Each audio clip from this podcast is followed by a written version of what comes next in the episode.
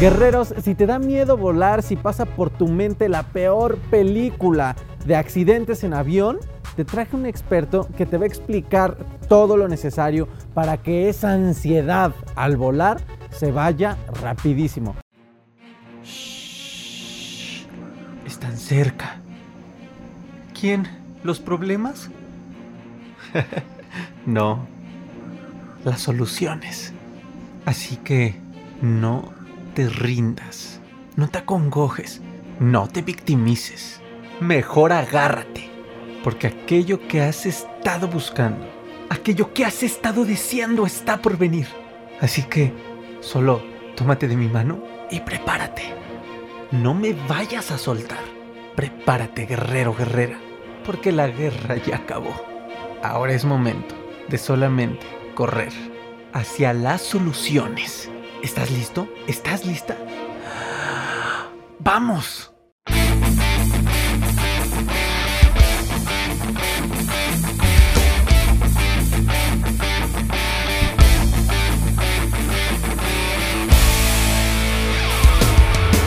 Nos acompaña Rafa, mi hermano, ¿cómo estás? Un gusto. Platícanos, Rafa. El primer miedo general me imagino que es se va a caer el avión. ¿Qué les podrías decir para mitigar esta ansiedad, este miedo? Pues sí, fíjate que sí, mucha gente tiene ese miedo porque realmente lo que tienen que conocer para mitigar esa creencia, pues que la gente que piensa que se va a caer como tú bien dices, pero para poder mitigar eso es que deben de entender que los aviones, todos los sistemas que tiene el avión, haz de cuenta, tu carro tiene un motor y un generador, el avión tiene dos y tiene cuatro generadores, entonces por eso yo vengo arriba, si me falla un sistema, tengo otros. Entonces esa es la creencia de, la, de las personas que dicen se va a caer, eh, va a fallar y al conocer esto, pues obviamente podemos mitigar ese miedo. Ok, está buenísimo. Regularmente, ah, porque déjenme decirles que Rafa es piloto, o sea, no es nada más porque leyó el libro de cómo no tener miedo. Rafa, o sea, Rafa es piloto y sabe muy bien estos temas. Otro miedo muy general en las personas, Rafa, son las turbulencias. Es algo que espanta a la gente, los pone ansiosos. ¿Qué ocurre? ¿Por qué un avión tiene turbulencias? Si nos puedes explicar rápido y cómo poder comprender esto para que se pierda el miedo. Sí, fíjate que, que, es muy buena pregunta. Yo te podría decir que el miedo principal de las personas es el miedo a la turbulencia. Porque okay. ¿qué pasa por ellos? Imagínate si aquí hay un temblor, se mueve tantito y sale la gente corriendo. Sí, claro, sí. Ahora imagínate el avión, que la turbulencia es más fuerte, que te mueve un poquito de tu lugar. Entonces la mente va a viajar. Pero lo que deben de entender los pasajeros es que los aviones están construidos para resistir cualquier otra turbulencia. Porque imagínate, yo despego, yo no sé si voy a encontrar una turbulencia, yo no tengo ningún aparato para poderla detectar. Claro. Sí tengo radares para ver las nubes y todo este rollo y puedo detectar cierta turbulencia, pero la turbulencia en aire claro, ese, o sea, el, el cielo azul despejado, no hay manera. Entonces, ¿por qué no existe? Yo creo que no existe ningún aparato porque no es tan importante. Por lo mismo que te decía, que el avión resiste las peores turbulencias. Es como decir, oye, una motocross, tú vas en un cerro y sube y baja y brinca Sí, y la sí, sí. suspensión no se echa a perder. Pero mete una moto de pista y te la vas a fregar. Claro. Entonces eso pasa igual, el, el avión, su campo atraviesa, llamémosles allá arriba.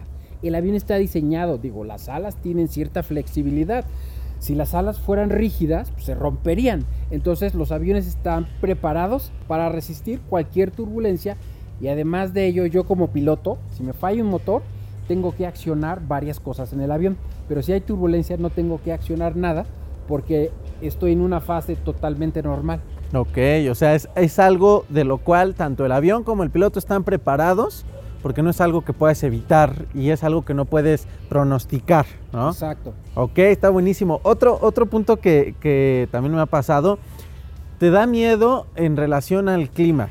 Puede la gente pensar, ¿y si empieza a llover? ¿Y si es un vuelo largo? ¿Y si nos cruzamos en una tormenta eléctrica? ¿Qué pasa con el piloto? ¿Qué sabe hacer el avión? ¿Qué tiene? Por lo cual tú puedes decirle, no pasa nada, tranquilo, Dalai. ¿Qué, qué, qué les dirías? Mira, lo que pasa es que es muy buena pregunta porque mucha gente dice, a ver, si tú en tierra está lloviendo tan duro que no te dejan despegar, dices, ¿cómo nos dejan en pleno vuelo 10 horas Sí, a claro. Europa el mal tiempo? Sí, claro. Primero, el mal tiempo, que alguien le puso mal tiempo, simplemente está lloviendo. Cuando hay una lluvia tan fuerte, Sí. pues si tú sales en tu carro y no puedes recorrer 100 metros, pues te tienes que parar, no puedes pegar, no puede aterrizar ningún avión por el sistema de visión. Pero allá en vuelo, la gente sí se asusta y dices, ok, nos detuvieron por esto y en pleno vuelo estamos volando, o sea, ¿qué onda? No hay nadie que nos cuide. Bueno, la gente no sabe, pero los aviones tienen un radar meteorológico que tiene una lectura muy grande hacia arriba, hacia abajo, hasta 100, 200 millas. Entonces, realmente los núcleos, la zona de mal tiempo es muy grande y específica que el radar con todo el tiempo, con la calma del mundo, ¿eh? tú prendes tu radar en tu vuelo, estás a como a 15 o 20 minutos de llegar a tu zona de mal tiempo, simplemente le avisas a la torre de control que te vas a desviar a la izquierda o a la derecha y simplemente es darle la vuelta. Pero siempre hay cómo pasar. Entonces Mm. son nuestros ojos en la noche o en el mismo día hay nubes, son muy parecidas. Nosotros como pilotos ya las conocemos y sabemos cuáles son los que tienen el cumulus nimbus, que es donde están los rayos, la lluvia y todo eso. Las nubes donde nos metemos, el radar nos las pinta verde, que le podemos entrar sin miedo. sin problema. Pero el cumulus nimbus, donde están los rayos, ahí sí el radar nos pinta una nubecita roja. Es como, hasta es como un dibujito de juegos de esos de computadora que te pone la nube verde, dale. Si te pone rojo, dale a la izquierda y dale a la derecha. No hay ciencia, ni el piloto está estresado, ni mucho menos. Siempre hay cómo pasar. Está buenísimo, está buenísimo. Sí, porque, bueno, a mí personalmente sí me dio miedo. Una vez me agarró y decía, Dios, ahorita va a empezar, nos va a partir en dos el rayo y aquí quedé, ¿no? Porque la mente además es negativa. El 80% de nuestros pensamientos tienden a ser catastróficos y negativos. Ahora, una persona con ansiedad, pues el doble, ¿no? Otra pregunta, Rafa. Un mal aterrizaje. De hecho, se hace el, el- el- no sé cómo llamarle, si sea ritual, el hábito, la costumbre de que aterriza y todos.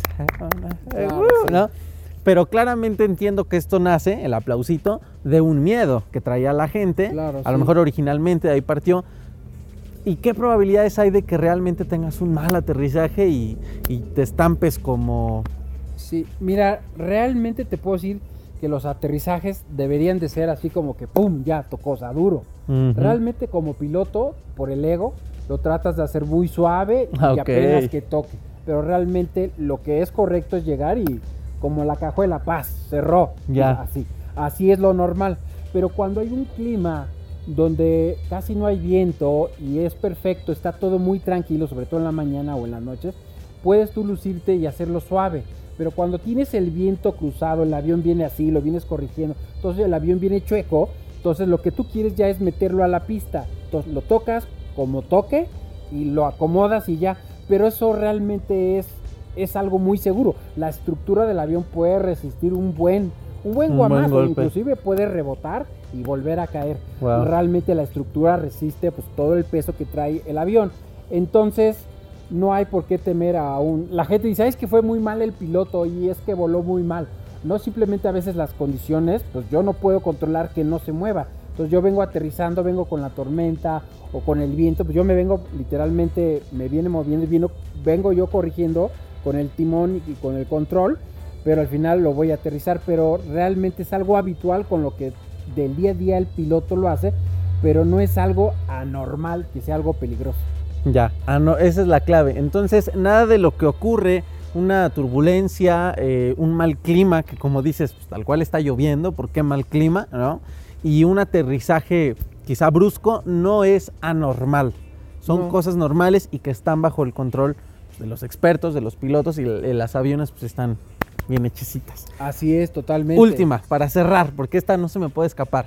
Me compré un vuelo barato y yo pienso que está hecho de, de lo último en tecnología y que se me va, mientras voy subiendo, se va a ir deshaciendo.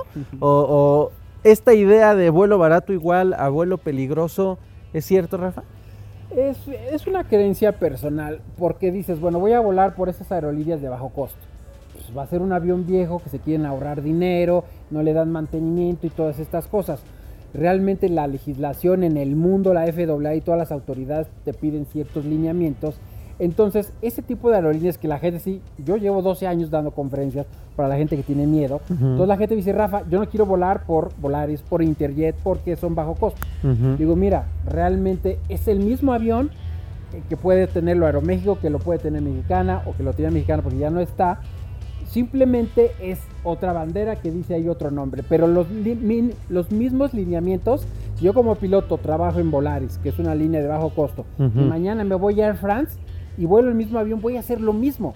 Ya. Simplemente el bajo costo va a ser que a lo mejor no le pague tanto a los pilotos, a lo mejor las plataformas. Cuando llega el avión, normalmente Aeroméxico tiene 45, vola- 45 minutos y Volaris puede tener 25. Son más ágiles para ahorrar todo eso. Ya. Pero jamás te vas a ir en un avión viejo hecho pedazos porque estás de acuerdo que el piloto también tiene sentido de supervivencia. Entonces Claro. tampoco lo vas a volar. Entonces realmente es lo mismo. Es lo mismo, claro. No es lo mismo la calidad En el servicio, ¿no? Aeroméxico, que tiene más rutas, más conexiones, una estructura más grande. Pero no estás arriesgando tu vida a usar esas aerolíneas donde te vayas a, como dices, bueno, bonito y barato. La verdad es que sí lo es, pero si quieres algo mejor, pues sí, sí hay. Pero nunca con el tema de seguridad aérea, siempre la seguridad aérea en todo siempre tiene que estar hasta arriba. Entonces la gente no se debe asustar. Digo, yo fui un piloto, como sabes, antes de ser piloto, pues tenía miedo Tenía a volar. miedo, claro. Yo lo viví y me preguntaba todas estas cosas. Por eso, pues yo superé el miedo a volar, me metí para piloto, entendí todo eso. Entonces, por, por eso he hablado con tantas personas que conozco sus miedos. De que si hay turbulencia, que si puede fallar, que si el piloto se distrae. Por eso, bueno, yo lo explico, pues hay dos pilotos. Por eso todos los sistemas, todo va duplicado, cuadruplicado. Entonces la gente cuando entiende eso, por eso puedes eliminar el miedo a volar y el tema de la ansiedad. Claro. Porque la, porque la ansiedad, la gente que ya es propensa a eso, pues ahí se detona. Porque estás ansioso, cierran puerta, arrancan, tú ya Te estás ahí, arriba, claro. tienes tantas dudas que detonas lo que tú quieras allá arriba. Por eso es importante que el pasajero conozca perfectamente para que tenga un vuelo como cualquier otra persona.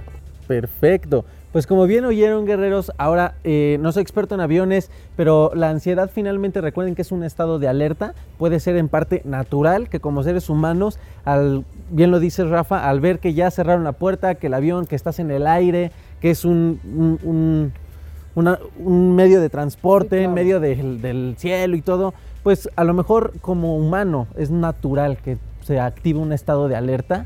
Eh, hay personas que no están muy acostumbradas a viajar, entonces a lo mejor es más probable que se pongan nerviosos, pero tampoco es malo. Simplemente hay que gestionarlo, hay que informarse, como bien lo dice Rafa, para que esos miedos se mitiguen y no nos vayamos con la historia de La Bamba o de cualquier película que hayas visto y pues, que, que ahí quedaron, ¿no? Ahora, por último, Rafa, si tú ya tienes una fobia a volar, si ya tienes un miedo más profundo, más fuerte, inclusive te dan ataques de pánico, Rafa te puede ayudar con ello, porque tiene, como lo dice, una conferencia que se llama Sin miedo a volar. Sin miedo a volar. Rafa, ¿vas a dar conferencias próximas en línea? Sí, Tú- prácticamente ahorita por el tema este todo es por en línea. Entonces es, es presencial pero en línea. Entonces este, en cualquier parte del mundo. La verdad es que ya cumplí, este mes cumplí 12 años. Ah, buenísimo, Entonces, felicidades. la y aparte soy el único piloto en México, toda la República que lo hace. ¿Por qué? Porque lo viví, lo sé y tengo la experiencia y he ayudado a miles de pasajeros. Perfecto, pues ya lo saben guerreros en sus redes sociales, por si tienen ya una fobia que trabajar con el vuelo. Así que no tengas miedo, agarra el avión y vete a viajar. No te voy a decir el albur, no, no, no, vete a viajar. Nos vemos en el próximo video, en la próxima cápsula, con más expertos hablando de ansiedad. Adiós guerreros. Saludos.